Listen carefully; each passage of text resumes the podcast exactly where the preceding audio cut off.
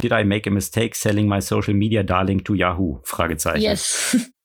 Willkommen zu einer weiteren Folge vom Zurück zur Zukunft Podcast von Creative Construction. Mit Alexander Braun und Agnieszka Walowska.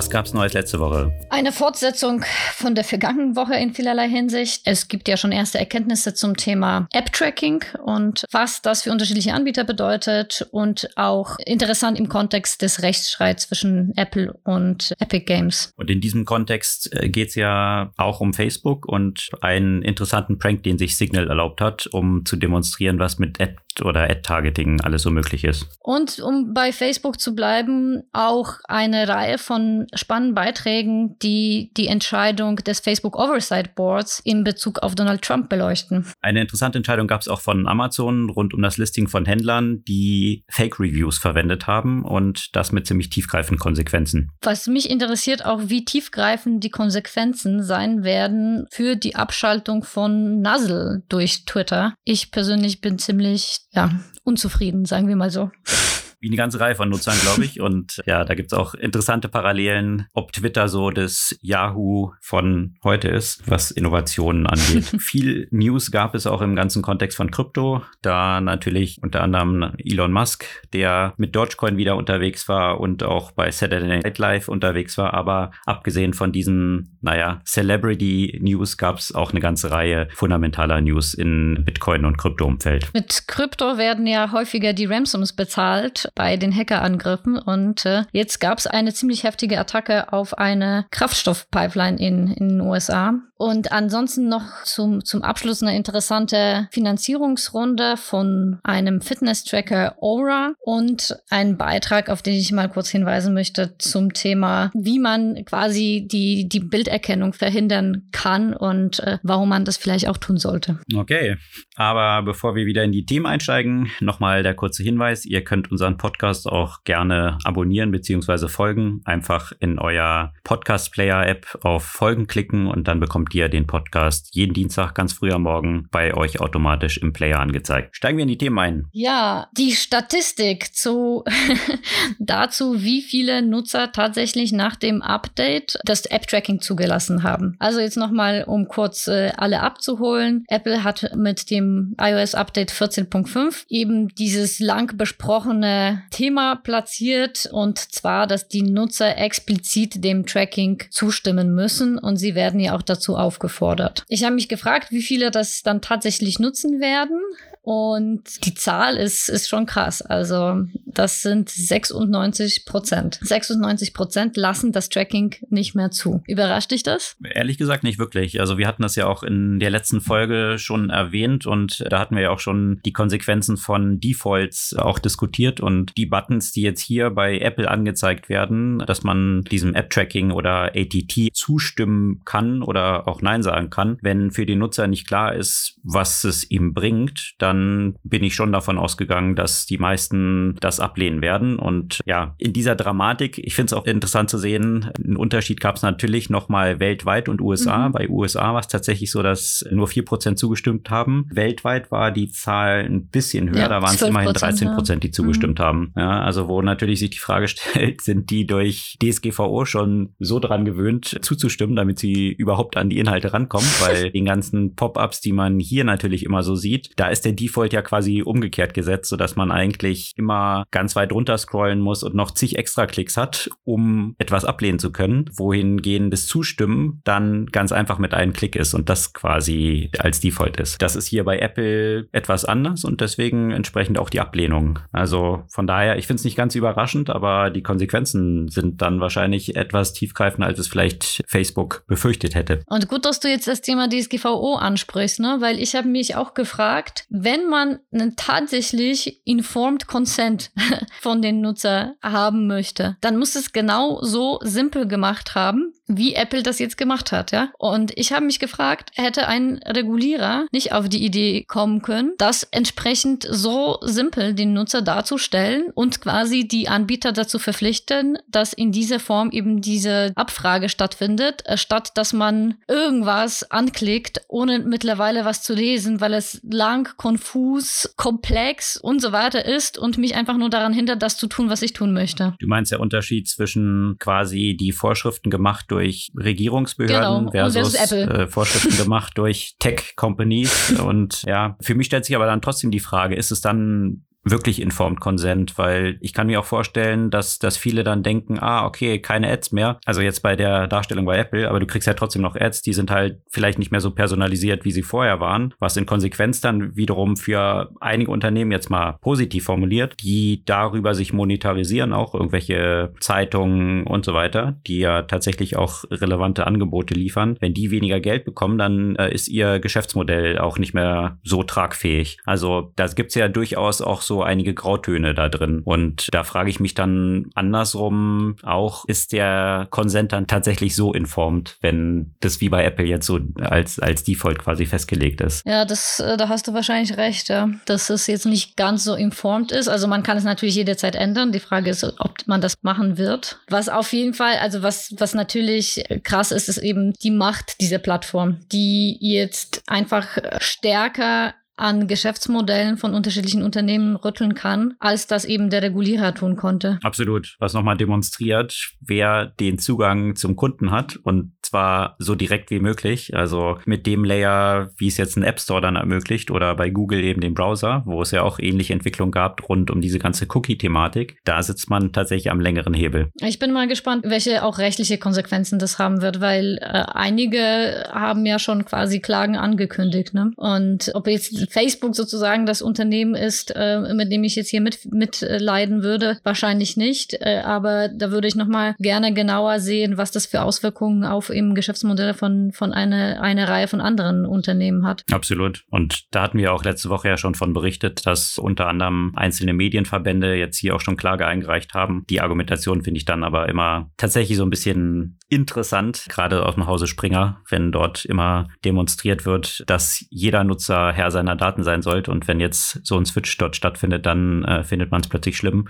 und protestiert gegen die Marktmacht. Das ist doch in der Regel dann auch ein bisschen opportunistisch. Aber klar, die, die Frage stellt sich tatsächlich, welche Macht solche Plattformen dann haben sollten, auch die ganzen Geschäftsmodelle der Unternehmen, die da dranhängen, dann so stark zu beeinflussen. Und es ist halt wirklich eine, eine schwierige Frage. Ne? Wie kriegst du tatsächlich von den Nutzerinnen und Nutzern sowas wie ein Informed Consent? Und ist es überhaupt möglich? Weil wie stellst du das auf der einen Seite simpel dar, auf der anderen Seite gibst du den, den Nutzern ausreichend Informationen, um sich selbst zu entscheiden? Also in irgendeine Richtung hast du immer so den Bias, dass du die in eine bestimmte Richtung pusht. Entweder in die Richtung einer potenziellen schnellen Ablehnung oder einer schnellen Zustimmung. Und in beiden Fällen, so wie du das gesagt hast, ist es wahrscheinlich nicht so, dass diese Entscheidung mit, mit der Vollständigkeit der Informationen getroffen wurde. Absolut. Also es gibt ja auch einige Unternehmen, wie ich es jetzt gerade dargestellt hatte, zum Beispiel so im Zeitungsumfeld oder News grundsätzlich oder einzelne Blogs. Da bin ich ja absolut willend, dass die möglichst viel personalisierte Infos dann bekommen, um besser monetarisieren zu können. Dass es jetzt bei Facebook zwangsläufig der Fall ist, da eher weniger, Mhm. ne? weil ich nicht zwangsläufig dieses Unternehmen so unterstützen möchte. Also von daher hängt es ja auch zum Teil nicht nur von den Daten, die übermittelt werden, ab, sondern auch von dem Unternehmen, an die die übermittelt werden und wer dann sein Geschäftsmodell damit besser oder schlechter monetarisieren kann. Also da sind eben so viele verschiedene Layer von Komplexität und Kontext dann auch drin. Das ist tatsächlich extrem schwierig. Wie, wie kann man das einem Nutzer darstellen? Und die einfache Darstellung, wie es jetzt bei Apple ist, oder die umgekehrt sehr komplexe Darstellung, wie es irgendwie in der Regel mit DSGVO ist. Und dort wird es ja dann auch teilweise so einfach reduziert, dass man einfach immer nur zustimmt, um weiterzukommen, weil alles andere zu komplex ist. Beides sicherlich nicht die Lösungen sind, die wirklich den, den eigentlichen Nutzer-Intent abbilden, sondern ja, mit einem Bias bewusst von, von beiden Seiten besehen sind. Was ich auch äh, in, in diesem Kontext äh, mich wirklich gefragt habe, es hat ja am vergangenen Montag, also am 3. Mai, ging die Gerichtsverhandlung äh, Epic Games versus Apple los. Und ist jetzt natürlich noch lange nichts entschieden. Ende Mai werden da äh, Entscheidungen erwartet oder Urteil erwartet. Aber man sieht ja natürlich schon, in welche Richtung die jeweiligen Parteien die, die Diskussion versuchen zu treiben. Und Epic Games versucht natürlich darzustellen, dass Apple eine enorme Marktmacht hat, während Apple versucht zu sagen, die sind ja für Epic Games genauso wie irgendwie andere Spielkonsolen oder Devices. Also versucht versucht sozusagen eher die eigene Marktmacht runterzuspielen. Und ich frage mich, wie jetzt aktuell dieses, diese Diskussion rund um App-Tracking da einen Einfluss haben wird, weil natürlich hat Apple gerade mit dieser Entscheidung und auch mit diesen Zahlen, die jetzt äh, bekannt geworden sind, klar gemacht, wie groß die Macht tatsächlich ist und welche Auswirkungen das tatsächlich auf Geschäftsmodelle von anderen Unternehmen hat. Ja, da wird Apple wahrscheinlich wieder versuchen darzustellen, was für einen kleinen prozentualen Share sie nur haben in Mobile Operating Systems äh, und wie ein kleiner Player sie sind im Vergleich zu Android. Und dort steht den Nutzern ja frei, diese Alternative zu wählen. Und wenn sie Apple wählen, dann wählen sie halt diese etwas geschlossenere Variante. Das ist ja wahrscheinlich die Argumentation, auf die sich Apple dann immer ja zurückzieht und sich klein rechnet. Aber es wird tatsächlich interessant sein zu sehen, wie das dann auch von den Regulatoren gesehen wird. Ja, absolut. Und in diesem Kontext natürlich, wenn wir jetzt über Personalisierung sprechen und personalisierte Werbung, die ja ein Stück weit ja auch mit äh, damit verhindert werden soll. Ich muss sagen, dass ich diese nur kurz laufende Werbekampagne von Signal ziemlich goldig fand. Signal hat einfach mal auf Instagram und Facebook Werbung Werbung ausgestrahlt, in der einfach nur gezeigt wurde,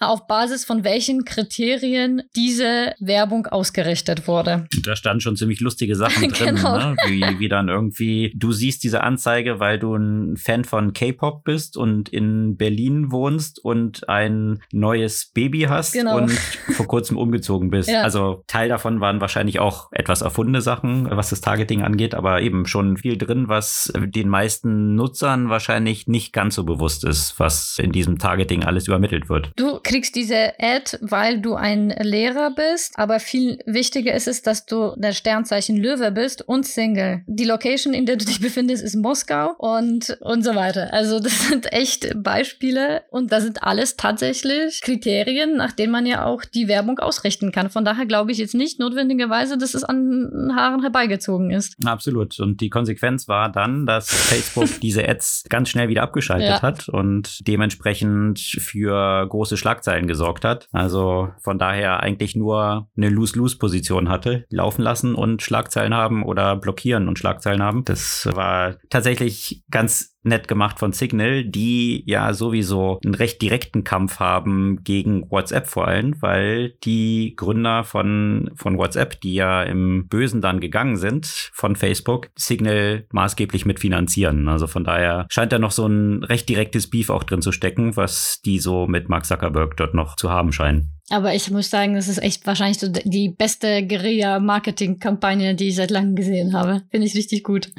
Auf jeden Fall. Ja, und Facebook war ja auch noch aus anderen Gründen in den Schlagzeilen und zwar aufgrund der lange erwarteten Entscheidung des Facebook Oversight Boards zum Thema Donald Trump mhm. und ob Donald Trump jetzt wieder auf Facebook zurück darf und dort wieder seine News, Fake News und was auch immer dort verbreiten darf. Und wie ist die ausgefallen? Ja, die ist ausgefallen, dass natürlich Facebook das Recht hatte, dass äh, die Accounts von Trump zu blocken aber das Problem mit dieser, diesem Ban ist, dass es keinen konkreten Dauer hat. Also, dass in der Entscheidung des Oversight Boards hieß es, es muss bestimmt werden, ob das für eine Woche, für ein halbes Jahr oder für immer ist. Hier die Entscheidung von Facebook war aber, dass es vorerst ausgeschlossen wird. Also kein zeitlicher Rahmen definiert. Genau. Bei Twitter war es ja so, dass Twitter gesagt hat, ohne zeitliche Begrenzung. Also Twitter ist ja recht restriktiv gewesen, Facebook eben nicht. Und das finde ich auch wiederum interessant. Also Facebook hat ja, wenn man jetzt das mit böser Zunge formuliert, dieses Oversight Board eingerichtet, um die Verantwortung so ein bisschen abzuwälzen für solche Entscheidungen. Und das Oversight Board hat jetzt genau das Gegenteil gemacht, dass sie gesagt haben, naja, diese Entscheidung liegt aber in der Verantwortung von Facebook und äh,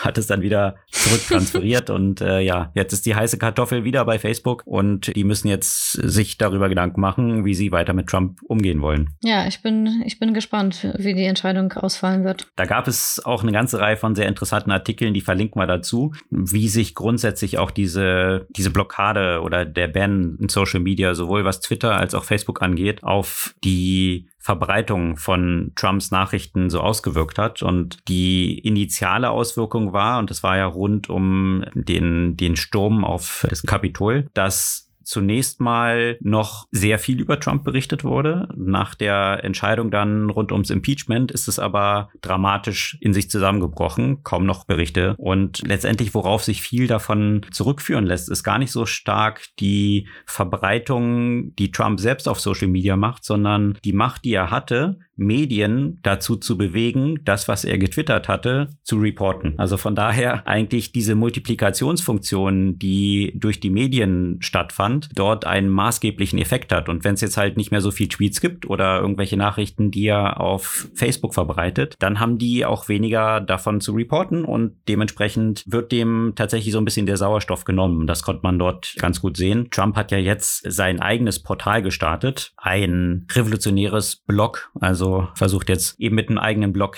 doch noch die Außenwelt zu erreichen und nach wie vor zu verbreiten, dass die Wahl ja unrechtmäßig war. Und es klingt so ein bisschen nach einer Platte, die ein bisschen Sprung hat, aber die Gefahr ist natürlich, und 2024, ich meine, er ist ja ganz klar unangefochten der nächste Spitzenkandidat wahrscheinlich wieder für die Republikaner. Also von daher, ich glaube, das Thema ist noch nicht ganz vom Tisch. Na, plus, weißt du, wir haben ja letzte Woche auch darüber gesprochen, über die Entscheidung in, in Florida, dass die sozialen Medien dort nicht entscheiden, entscheiden können, Politiker zu blockieren. Äh, und ich frage mich, wie es dort ist. Darf dann in Florida, darf dann Trump auf Twitter sein, aber woanders nicht? Da bin ich echt gespannt, wie, äh, wie, wie, sich das dann ja auch noch zutragen wird, äh, wie, wie, wie man das überhaupt miteinander verbinden kann. Dann wird er einen, einen lokalen Account haben, der, der eben nur in Florida ausgespielt wird. Oder wie, ich weiß es noch nicht, wie ich mir das vorstellen kann. Gute Frage, was sich daraus dann wiederum für Konsequenzen ergeben. Müssen halt neue, die Plattform neue Lösungen schaffen. Ziemlich tiefgreifend tiefgreifende Konsequenzen haben sich jetzt für einzelne chinesische Händler auf Amazon ergeben. Und zwar riesige Händler, die tatsächlich für Milliardenumsätze verantwortlich sind auf Amazons Plattform. Was ist dort passiert? Und zwar ist eine ziemlich große Datenbank identifiziert worden, die umfangreiche Informationen über Fake Reviews enthält. Und zwar über Leute, die Fake Reviews schreiben und die Unternehmen, die das einsetzen. Und zwar ist es ein ganz klar definierter Prozess. Man erhält als so ein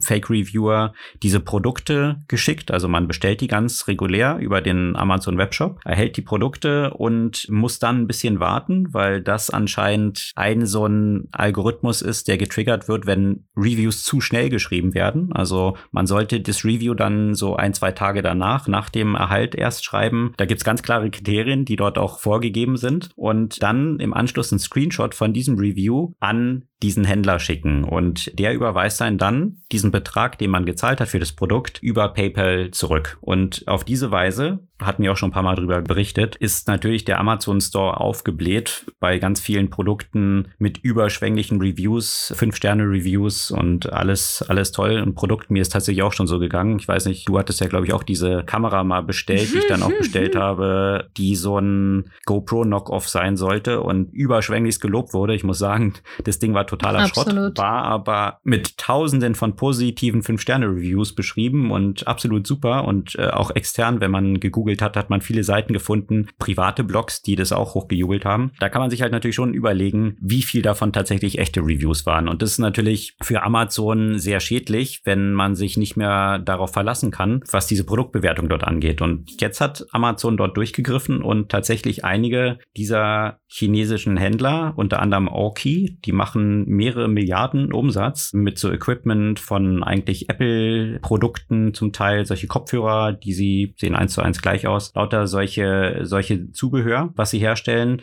Und die sind jetzt rausgeflogen. Also plötzlich das Merchant-Portal von diesen Herstellern ist bei Amazon jetzt nicht mehr gelistet. Mhm. Ja, das ist schon eine ziemlich tiefgreifende Konsequenz, wo ich sagen muss, zum Glück, dass sowas endlich mal passiert, weil man kann zumindest hoffen, dass es jetzt die Überlegungen von einzelnen solchen Händlern, die, die sich so verhalten, doch noch mal ein bisschen beeinflussen wird, wie, wie stark sie dort in solche betrügerischen politischen Sachen sich involvieren möchten. Ich frage mich, äh, wie viel Einfluss tatsächlich auch dieses äh, Gerichtsverfahren hat, von dem wir ja auch letzte Woche oder vorletzte Woche berichtet haben, dass entschieden wurde, dass Amazon auch liable ist für die Produkte, die über ihre Plattform gehen, auch wenn das nicht ihre eigenen Produkte sind. Weil in diesem ganzen Kontext ergibt das natürlich total Sinn. Vielleicht ne? auch. da nochmal stärker durchzugreifen, hm, ja. wenn da potenziell auch rechtliche Konsequenzen auf einen zukommen. Aber natürlich nicht nur das, sondern das ist ja auch ein klarer Image-Schaden. Ja? Ja, ja. kann sein, aber jetzt zumindest zumindest der Anlass, sagen wir mal so, vielleicht nicht nur die Ursache, aber der Anlass ist tatsächlich jetzt hier diese, diese Datenbank von Safety Detectives, die die identifiziert haben, gewesen. Interessant finde ich dann auch, wenn in dieser Datenbank, ich muss mal kurz reinschauen, die hatte irgendwie 13 Millionen Records. Ich weiß nicht, ob jetzt 13 Millionen davon User sind. Nein, 200.000 Leute, die eben dort in dieser Datenbank drinstehen, die solche Reviews schreiben. Wenn Amazon jetzt damit auch die Kontaktinformationen, das war fein säuberlich dort aufgelistet, von 200.000 Leuten hat, ob es dann nicht nur die Händler jetzt sperrt, sondern auch diese 200.000 Leute und auf dieser Basis natürlich auch eine ganze Menge von Fake-Reviews identifizieren kann, die mit diesen Accounts verbunden sind und aus dieser Richtung auch ziemlich viel bereinigen kann wahrscheinlich und vielleicht künftig diese Nutzer sperren kann. Die können sich natürlich einen neuen Account irgendwie kreieren, aber damit ist natürlich erstmal wieder eine ganze Menge Arbeit verbunden, um auch für diese Accounts wahrscheinlich wieder dieses Standing zu bekommen bekommen, was die dann auch schon zum Teil aufgrund der vielen Reviews, die sie geschrieben hatten, haben. Hm. Ja, wobei das finde ich, ich habe ja mal, ah, ich weiß gar nicht, wann das war, also auch so eine Dokumentation eben über die Menschen, die diese Kommentare ja auch schreiben, gegen die das zum Teil auszurichten. Es ist auch wieder, wieder schwierig, ne? Das sind zum Teil wirklich so diese Cloud-Worker, die Kleinstbeträge halt für sowas verdienen und sich damit ihren Lebensunterhalt überhaupt finanzieren und dann ja auch noch häufig in so Amazon-Gutscheinen dann ja auch noch bezahlt werden dafür. Also für die ist es natürlich, also die zu penalisieren, finde ich auch etwas schwierig. Also ne, deren Kontaktdaten dazu zu nutzen, das müssen ja deren Auftraggeber ja vor allem penalisiert werden und nicht die, die Nutzer, die sich damit wirklich mit ein extrem geringfügiges ähm, Einkommen verdienen. Mhm. Das ist wahrscheinlich eine Mischung dort drin, ja. Zum Teil tatsächlich, wie du es beschreibst, solche kommerziell betriebenen Farmen, die solche Reviews schreiben. Zum Teil natürlich auch private Nutzer, die darüber eben kostenlos Produkte bekommen. Jetzt weiß man natürlich nicht, ob die diese Produkte einfach nur kostenlos bekommen, weil sie die dann auch wieder auf Plattform reinstellen und verkaufen und damit dann eigentlich Geld verdienen, weil wer braucht jetzt irgendwie 20 ziemlich funktionslose Kameras? Wer weiß. Auf jeden Fall sicherlich der ein erster großer Schlag gegen diese Fake Reviews, die sicherlich alle nerven. Ja, ein großer Schlag in eine andere Richtung. Also ich bin ja vom Glauben abgefallen, als auf einmal meine Nuzzle-App die Nachrichten nicht mehr geladen hat. Und dann schickst du mir diesen nicht funktionierenden Link äh, von der Nuzzle-Website und ich dachte so, was ist los? Und erst dann habe ich ja die Nachrichtenlage rund um Nuzzle und Twitter gecheckt. Vielleicht magst du dazu noch mal ein bisschen, bisschen, bisschen mehr erzählen. ein bisschen Kontext geben, genau. ja. Also Nuzzle, um es ganz kurz auf den Punkt zu bringen, ist ein Service, von dem du offensichtlich und ich auch und viele andere auch ein absoluter Fan sind. Und zwar ist es ein Service, der es ermöglicht, einen besseren Überblick über relevante News auf Twitter zu haben. So würde ich es mal auf den Punkt bringen. Also Twitter hat ja das Problem, dass man diesen Stream hat, der, naja, von der Signal-to-Noise-Ratio ziemlich katastrophal ist und man hat halt auch diese ganzen Debatten dort drin von, von irgendwelchen Leuten, die sich da gegenseitig flamen und, und so weiter. Also diesen ganzen Kram, der mich eigentlich sehr wenig interessiert. Nuzzle hat einen recht einfachen Filter oben drauf gelegt, dass sie sich anschauen, also du verknüpfst deinen Twitter-Account mit Nuzzle und sie schauen sich dann an, wem folgst du und listen dann nicht nach Leuten die Artikel, sondern Artikel nach Anzahl der Leute, denen du folgst, die diesen Artikel getwittert haben. Und somit hast du wie so einen personalisierten Newsreader, der relevante Artikel sehr gut nach oben spülen konnte. Und das war für mich tatsächlich so die tägliche erste Lektüre, um mir so einen Überblick über die Nachrichtenlage zu verschaffen. Und hat mit so einem einfachen Algorithmus eigentlich sehr gut funktioniert. Und das war auch immer so, wo ich, wo ich mir die Frage gestellt habe, so lange wie es Twitter jetzt schon gibt und so ein einfacher Algorithmus, der eine Relevanz dort schaffen kann, weil Relevanz ist ja ein zentrales Problem bei Twitter. Man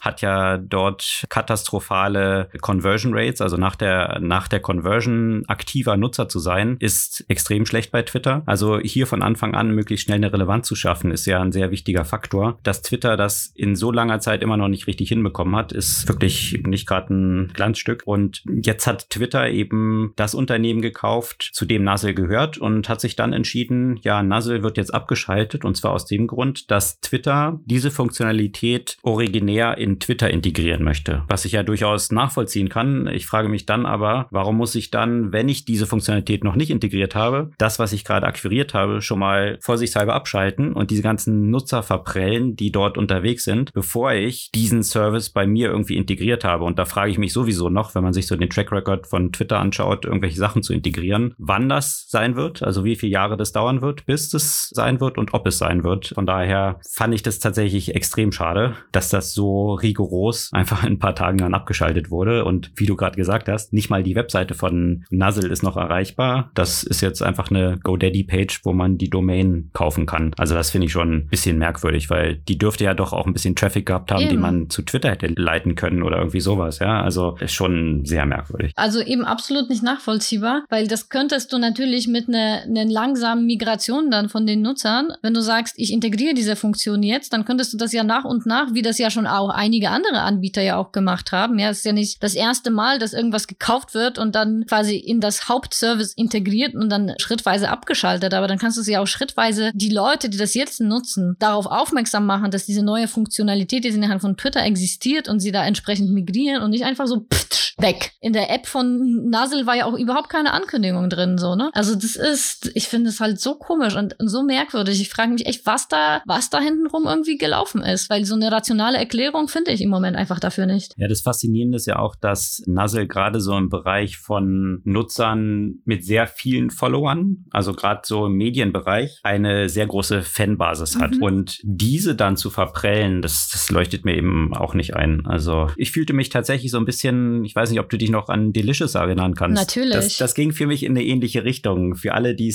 das Internet so von 2000 an äh, erlebt haben, Delicious war damals 2003 ein Service, der diese Social Bookmarking Revolution oder diesen Hype gestartet hat. Dann poppten lauter Services auf, wo man die Bookmarks, die man sonst im Browser hatte, im Web abspeichern konnte. Das war damals eine riesige Hypewelle, die dann entstand. Und das Unternehmen wurde 2005 an Yahoo verkauft. Ja? Echt? Ist es schon 2005? Boah, ich, ich, ich hätte wetten können, das war viel später.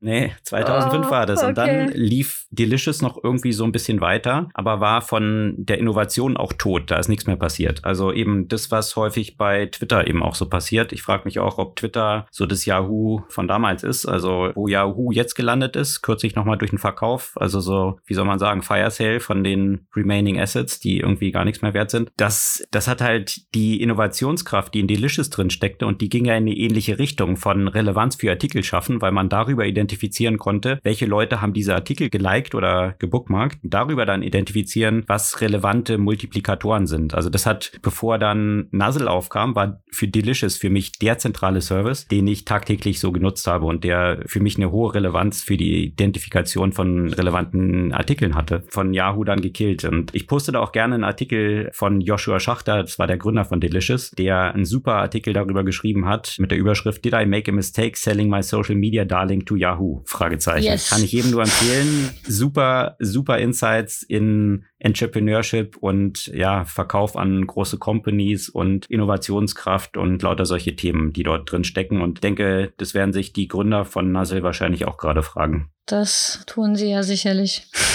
ich bin, äh, es kommt bestimmt noch irgendwas, weil diese Diskussion wird's, wird's geben. Ich, ich bin gespannt, ob da irgendwelche Erklärungen dafür kommen. Viel News gab's vergangene Woche auch im Kontext von Krypto. Und wo wir jetzt gerade bei Twitter waren, einer der eifrigsten Twitter-Nutzer ist ja bekanntermaßen Elon Musk, der ja auch ein großer Krypto-Fan ist und besonders von einer Currency, nämlich Dogecoin, also eigentlich so einer Witzwährung, die aber extrem gestiegen ist in der letzten Zeit und, und viele, viele Milliarden an Wert erreicht hat. Und ja, der ist bei Saturday Night Live aufgetreten, richtig? Ich fand seine Aussage besonders lustig. To anyone I, I have offended, I just want to say, I reinvented electric cars and I'm sending people to Mars in a rocket ship. Did you also think I was going to be a chill, normal dude? das war so. Und äh, abgesehen davon, dass er sagte, dass er, ähm, dass er meinte, er ist ja so die erste Person mit Asperger auftreten konnte. Und das trifft womöglich auch zu. Ja, und das, der Auftritt von Elon Musk bei Saturday Night Live fiel dann auch mit einem ziemlichen Kurssturz von Dogecoin zusammen. Wie man jetzt festgestellt hat, war da wohl ein sogenannter Whale, also Whale sind ja die, die sehr viel von einer bestimmten Currency halten, dafür verantwortlich, der Dogecoin im Wert von über zwei Milliarden Dollar in seinem Account hatte und hat mal eben 500 Millionen verkauft und da ist der Kurs dann um, naja, gut 10 Prozent zwischenzeitlich mal eingebrochen. Das ist schon diese Konzentration, die man bei vielen Cryptocurrencies hat, wurde damit auch nochmal deutlich. Ja, also zwei Milliarden. Ich glaube, die Top 5 Halter von Dogecoin, die haben einen extrem großen Einfluss auf die ganzen Bewegungen des Kurses. Und das hat man hier auch nochmal gesehen wie stark die Konzentration hier ist. Aber diese, diese Thematik jetzt mal weg von lustigen Currencies wie Dogecoin oder dem Newsworthiness von, von Elon Musk. Das, die interessante Entwicklung, die sich in den USA auch abgezeichnet hat, ist, dass unterdessen für das erste, erste Mal in, in der Geschichte sämtliche Cryptocurrencies zusammengenommen jetzt mehr Wert haben als die im Umlauf befindlichen US-Dollar. Also diese, diese Linie wurde vergangene Woche Woche überschritten. Das ist natürlich schon ein ganz interessanter Meilenstein und der reflektiert sich auch in Banken. Und es gab eine interessante News vergangene Woche, dass Bitcoin Custody, also das Verwahren von Bitcoin, im kommenden Jahr von hunderten US-Banken angeboten werden wird und zwar in Partnerschaft mit einem Unternehmen NYDIG, also keine Ahnung, wie man das genau ausspricht, ein Unternehmen aus, wie der Name wahrscheinlich sagt, New York, die Banken es ermöglichen, ohne selbst jetzt diese ganze Technologie und die Abläufe da hinten aufbauen zu müssen, die Kryptoverwahrung anzubieten. Also Banken können es dann bei sich einfach integrieren. Und die Side Note, die es darum gab, vergangene Woche auch, ist, dass der CFO von Bridgewater, sagt ihr Bridgewater mhm. was? Mhm. Das ist der größte Hedgefonds weltweit von Ray Dalio äh, gegründet. Der CFO von Bridgewater hat angekündigt, dass er zu eben diesem Startup NYDIG geht. Und äh, das ist, denke ich mal, schon eine ziemlich große News, gerade vor dem Hintergrund, dass Bridgewater oder Ray Dalio, was Cryptocurrencies anging, ja immer so ein bisschen, naja, eher zurückhaltend und skeptisch waren, dass sie ausgerechnet an ein Krypto-Startup jetzt ihren CFO verlieren. Das in dem Kontext auch von diesen News, dass immer mehr Banken jetzt eben Krypto integrieren und dieser Meilenstein dort überschritten wurde von Bewertung von Cryptocurrencies im Vergleich zu US-Dollar. Wie ist es eigentlich in Deutschland? Also wäre das ja auch ein weiteres Geschäftsmodell für so ein Unternehmen wie Bitwala, eben auch diesen Service für die klassischen Banken hier eigentlich anzubieten? Ja, es gibt eine ganze Reihe von Unternehmen, die das auch tun. Also zum Beispiel die Kooperation, die jetzt Vivid zum Beispiel auch gestartet hat, dass man jetzt dort auch Krypto verwahren kann. Das machen die ja nicht selber, sondern das läuft tatsächlich dann auch über eine Partnerschaft und genauso jetzt mit Trade Republic, die das jetzt ja auch gestartet haben. Das ist auch wiederum mit einem externen Partner, der so analog wie dieses NYDIG dort unterwegs ist und äh, die Kryptoverwahrung eben ermöglicht. Und auf diesem Weg können eben immer mehr Banken das relativ einfach bei sich aufschalten. Die Dynamik, die sich in diesem ganzen Umfeld so abzeichnet, also Krypto einerseits, aber Trading andererseits auch von Aktien, die sieht man auch in den Charts. In den USA habe ich jetzt die App-Charts mir mal angeschaut, ganz interessant. Rate mal, was auf Platz 1 und 2 ist. Auf Download-Charts Platz 1 und 2 sind Robinhood und Coinbase. Wohlgemerkt vor TikTok YouTube und Instagram. Oh Gott. Also das zeigt so ein das bisschen, äh, welche Dim Dimension Trading dort hat. Und ja, wie du sagst, oh Gott, kann man sich fragen, ist das jetzt ein Indikator, um möglichst schnell alles zu verkaufen? Ja, Oder das frage ich ähm, mich auch. Ja. Zeigt es zeigt es einfach das, das Involvement, was mittlerweile Kapitalmärkte und Trading für jeden Konsumenten dort haben. Und ich meine, dass ausgerechnet Elon Musk, der ja viel solcher Sachen propagiert, jetzt bei Saturday Night Live war, was so konsumermäßig, wie es nur geht, eigentlich ist, zeigt ja wahrscheinlich auch so ein bisschen, wie stark die Verbreitung dort ist. Ich glaube, in Deutschland sind wir noch lange nicht so weit, aber das sind schon interessante Zahlen, die sich daraus so ablesen lassen. Auf jeden Fall. Ja, und dementsprechend äh, gibt es auch immer mehr Banken, die dann auch in diese Richtung gehen. Auch sogar Goldman Sachs hat jetzt ein eigenes Bitcoin-Derivate-Desk eröffnet und ermöglicht jetzt Derivatehandel auf Kryptos. Also von daher, ich denke, diese, diese Welle wird auch immer stärker und werden sich immer weniger Banken davor eigentlich verschließen können, das auch anzubieten, weil man da sicherlich eine ganze Menge Geld mit verdienen kann und es jetzt nicht so aussieht, als ob es morgen wieder alles weggehen würde. Was morgen sicherlich auch nicht weggehen wird, äh, sondern wie man sieht, wird immer stärker in den letzten Jahren, vor allem in dem letzten Jahr, sind Ransomware-Attacken. Und also ich glaube, ich weiß es nicht, wie genau die Statistiken sind, aber, aber so ein Anstieg wie, wie gerade im, im letzten Jahr ist wirklich äh, besorgniserregend, vor allem wenn zunehmend die kritische Infrastruktur ja angegriffen wird. Wir haben ja auch in den letzten Monaten ja auch davon berichtet, dass zum Beispiel Krankenhäuser betroffen wurden. Es wurde zwischendurch Apple betroffen, also keine kritische Infrastruktur, aber ein großes äh, Tech-Unternehmen. Fracking und äh, jetzt auch eine Kraftstoffpipeline. Und zwar eine der größten Pipeline in in den USA musste komplett offline genommen werden aufgrund von dieser äh, Cyberattacke. Also es wurde wohl ja nicht die reine Pipeline-Technologie sozusagen betroffen. Das heißt, es äh, existiert ja quasi kein, kein Risiko in dieser Hinsicht, aber ganz viele Daten aus den allgemeinen IT-Systemen, die erstmal verschlüsselt wurden. Und man sieht ja auch eine Veränderung äh, bei den, bei den Ransomware-Attacken. Zeitlang war es einfach nur so, dass damit gedroht wurde, dass diese Daten verschlüsselt werden, wenn man eine bestimmte Zahlung nicht leistet. Jetzt sind die Angreifer auch ein bisschen smarter geworden, weil, naja, dann das eine oder andere Unternehmen sagt, okay, schön, verschlüsselt doch ruhig, wir haben ja für alles Backups. Deswegen geht's das alles natürlich jetzt noch eine Stufe weiter. Die Daten werden ja nicht nur verschlüsselt, Schlüssel, sondern wird damit gedroht, diese Daten offen oder an den Höchstbietenden zu verkaufen. Und das ist natürlich gerade bei solchen Unternehmen wenn man sich jetzt vorstellt, wer, wer hätte das Interesse, zum Beispiel solche Daten zu kaufen, noch eine viel größere Konsequenz, als, als einfach die Daten zu verschlüsseln. Und ja, also das ist äh, die, die, der Trend dahin macht mich immer etwas nachdenklich, weil man sich jetzt natürlich fragt, äh, wird der nächste große Konflikt oder der nächste große äh, GAU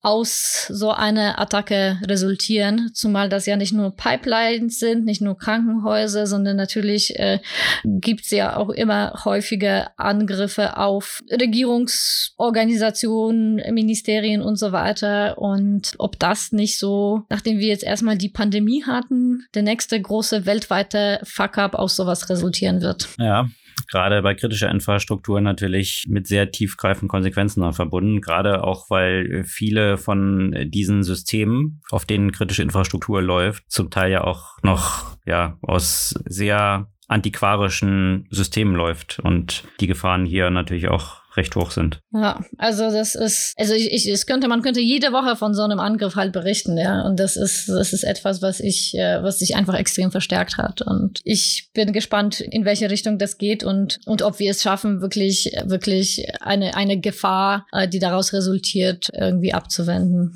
Wenn wir jetzt so von, von sozusagen Gefahren sprechen, die aus der modernen Technologie resultieren, dann geht es ja auch sicherlich auch sehr stark in Richtung KI und das, was damit entsprechend auch eingerichtet werden soll. Wir haben ja in den letzten Wochen viel darüber gesprochen, wie, wie jetzt äh, die EU zum Beispiel, aber auch einzelne Staaten oder auch sogar auf Bundesebene in den USA die künstliche Intelligenz äh, reguliert werden soll. Und mh, mm, ich bin auf einen sehr interessanten Beitrag äh, gestoßen äh, in Bezug auf, ähm, auf Gesichtserkennung. Und zwar, wie man ja quasi selbst sich schützen kann dagegen, dass unsere Bilder, die irgendwo online zur Verfügung stehen. Instagram, Facebook, ganz viele äh, Bilder, die wir dort posten, die können jetzt gescraped werden und äh, einfach zum Trainieren von Algorithmen äh, genutzt werden. Ja, das ist ja auch das, was Clearview zum Beispiel ja auch gemacht hat. Die haben einfach öffentlich existierende Bilder gescraped und äh, darauf basierend den Algorithmus halt trainiert. Und, äh, und Clearview hat, hat diese Daten dann ja auch äh, zum Beispiel Justiz oder auch anderen Regierungsorganisationen zur Verfügung gestellt äh, auch darüber haben wir ja häufig gesprochen. Und es gibt so unterschiedliche äh, Verfahren, denen man ja quasi die eigenen Daten in Einführungszeichen ja vergiften kann. Das heißt, das Bild sieht genauso aus, aber äh, dadurch, dass er entsprechende weitere Informationen beinhaltet, wird er einfach von den Algorithmen ignoriert. Und dann gibt es ja eine Möglichkeit, das sind diese Adversarial Attacks. Und äh, eine andere Möglichkeit führt eben dazu, dass, dass diese Bilder einfach ignoriert werden. Und ich frage mich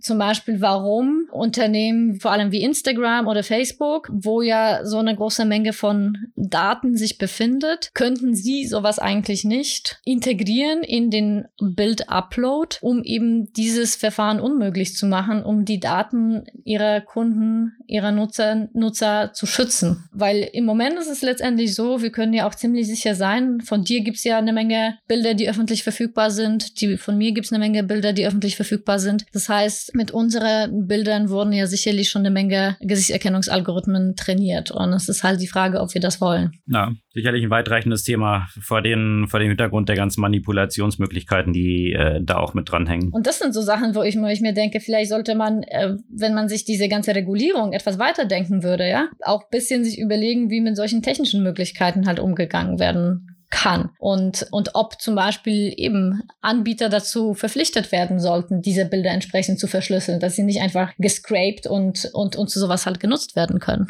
Äh, wir posten das in ein längerer Beitrag. Also, wen das interessiert, ist ja so ein bisschen DUI-Tutorial. Also das heißt, äh, man, man kann es ja auch lernen, wie man das selbst macht, zum Beispiel bevor man die Bilder irgendwo reinstellt. Und noch mein letztes Thema, ein, ein vielleicht noch mein positives oder positiver Aspekt. Ich habe vor gar nicht so langer Zeit äh, mir so einen Aura-Ring gekauft. Kennst du das Ding? Ja, ich habe es tatsächlich auch schon ein paar, bei ein paar Freunden gesehen. Also so ein Ring, den man am Finger trägt, der eine ganze Menge an ja, Körperdaten misst und einem ausgibt, richtig? Genau, genau. Und äh, bei mir mich war es immer das Problem, dass ich mit meinem Garmin oder mit anderen Uhren, mit den Dingen kann ich nicht schlafen. Das ist mir einfach zu viel. Und so ein Ring ist relativ wenig invasiv und ist, ja, es ist halt quasi ein Wearable, das klein und unauffällig ist und, und, und eben im Alltag eigentlich auch nicht stört. Und äh, Aura hat jetzt gerade eine 100 Millionen Finanzierung bekommen und sind jetzt auch mittlerweile schon so mit 800 Millionen bewertet und äh, wollen das natürlich noch äh, etwas stärker ausbauen, auch in Richtung äh,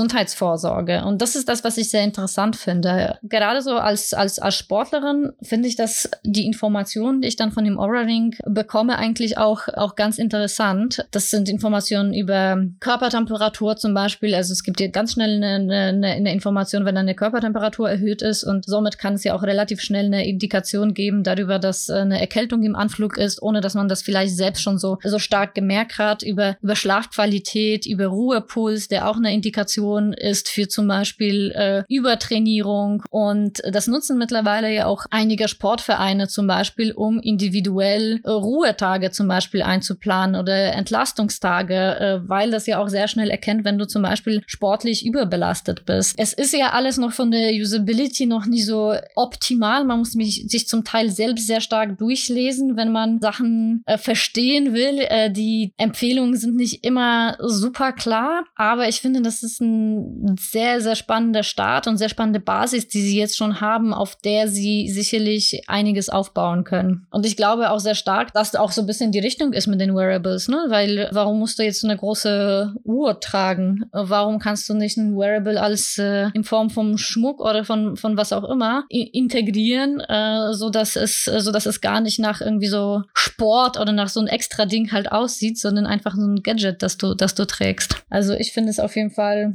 spannend. Bin gespannt, wie sich das dann verbreitet, weil also bei, bei mir persönlich so, ich, ich mag halt nicht irgendwie so Ringe oder, oder so ein Kram tragen. Hab dann lieber eben zum Beispiel so ein Apple Watch, weil ich sowieso dann eine Uhr trage am Handgelenk. Aber ja, das äh, ist wahrscheinlich individuell unterschiedlich. Bin gespannt, wer dann dort eben so das Rennen macht oder ob vielleicht dann, du hast jetzt gesagt, Bewertung von 800 Millionen. Das ist für so ein Startup natürlich schon ein Riesenerfolg. Für so einen großen Player wie jetzt ein Apple oder so Klar. ist es irgendwie natürlich ganz niedlich, äh, wenn man sich dort die Verbreitung dann anschaut und, und natürlich auch, äh, was die Budgets dann für die Weiterentwicklung angeht. Da gab es auch einen sehr interessanten Artikel von, äh, ich weiß nicht, ob du mal von Rockley Photonics gehört hast. Mhm. Das ist ein Unternehmen, was jetzt Apple als den größten Customer hat und die machen eben so eine Analyse von Laser, der eben von der Apple Watch jetzt zum Beispiel eben ausgesendet wird auf die Haut, um dann zu identifizieren, wie deine Blutzucker Werte sind und, und lauter solche Sachen. Also wo du schon sehr viel auch, wahrscheinlich ähnlich wie bei Aura, ohne dass du jetzt eine tatsächliche Blutanalyse machst, schon identifizieren kannst, nur durch Licht und wie es äh, zurückgeworfen wird. Und da geht man jetzt eben auch davon aus, dass die nächste Iteration von der Apple Watch dann auch solche Blutzuckeranalysen mit enthalten wird, weil Apple jetzt wohl der größte Kunde von Rockley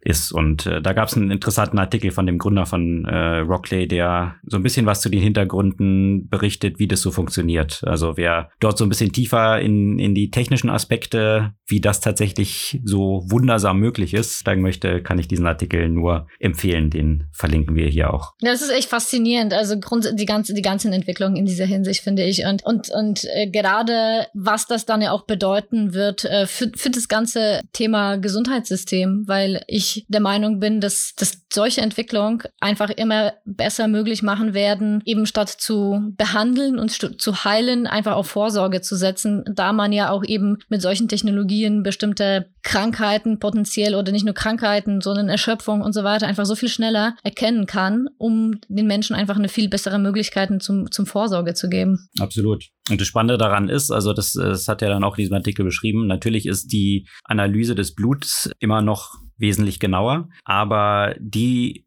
wird halt zu einem Zeitpunkt ausgeführt. Und äh, mit so einem Device, das trägst du halt permanent an dir. Und auch wenn es ein bisschen weniger genau ist, wie du es gerade beschrieben hast, kann man doch schon sehr, sehr viel kontinuierlich identifizieren und eben dann verhindern, dass du vielleicht dann erst einen Schaden hast und, und dann dir Blut abnehmen lassen musst, um zu identifizieren, was jetzt das Problem ist. Ja, also von daher so von Health Maintenance immer stärker in diese Richtung zu gehen, statt irgendwie nur Krankheiten dann, wenn sie aufgetreten sind, zu adressieren. Sicherlich ein Riesenpotenzial, was da drin steckt. Auf jeden Fall. Ja, bunter Strauß von Themen heute wieder. Ein großes Spektrum. Hast du eine Buchempfehlung diese Woche? Ich habe eine Buchempfehlung und ich habe eine Filmempfehlung, da ich ja auch nochmal diesen kleinen Ausflug auch in Richtung AI und Gesichtserkennung gemacht habe. Hast du schon die Dokumentation Coded Bias gesehen? Habe ich nicht. Ist es eine Netflix-Doku oder? Äh, ursprünglich nicht Netflix. Die wurde ja aber auch tatsächlich, die ist ja auch schon, die ist schon irgendwie in Oktober erschienen, glaube ich, und hat ja eine ganze Menge unterschiedliche Preise ja auch äh, bekommen und tatsächlich seit nicht so langer Zeit auch auf Netflix äh, zu sehen. Da geht es ja auch eben sehr stark um das Thema, ja, eben wie man, wie man sich dann schon vorstellen kann, wie bestimmte Biases in den Algorithmen entstehen, was sind so die Konsequenzen. Du hast ja wirklich so die ganzen Who is Who der KI-Ethik äh, dabei. Also sehr viele spannende Aspekte, die dort angesprochen werden. Und ja, kann ich, kann ich auf jeden Fall sehr empfehlen. Als okay. Filmempfehlung eben Coded Bias und als Buch äh,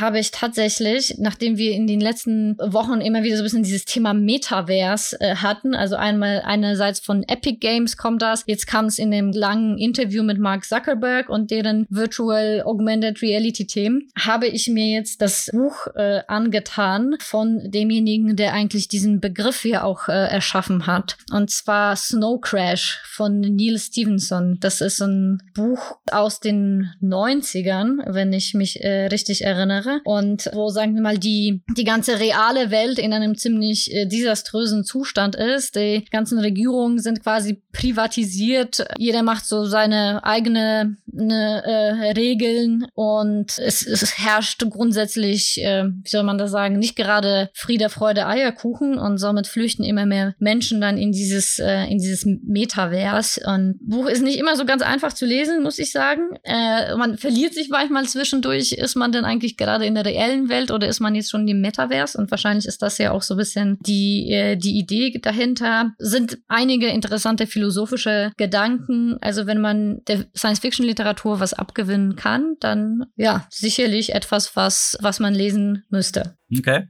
Also zum Verständnis von Metaverses und der realen Welt ein Einstieg. Snow Crash von Neil Stevenson und als Filmempfehlung Coded Bias rund um die Biases, die so in Algorithmen und solchen Themen stecken, richtig? Genau. In diesem Sinne soll es das für diese Woche gewesen sein. Sämtliche Artikel, über die wir gesprochen haben, verlinken wir natürlich wie gehabt immer in unseren Podcast Show Notes und auf unserer Podcast Blogseite. Und wir freuen uns über eure Kommentare, euer Feedback, eure Likes natürlich auch und natürlich Follows unseres Podcasts. Würden uns freuen, wenn ihr auch kommende Woche wieder dabei seid. Bis dann.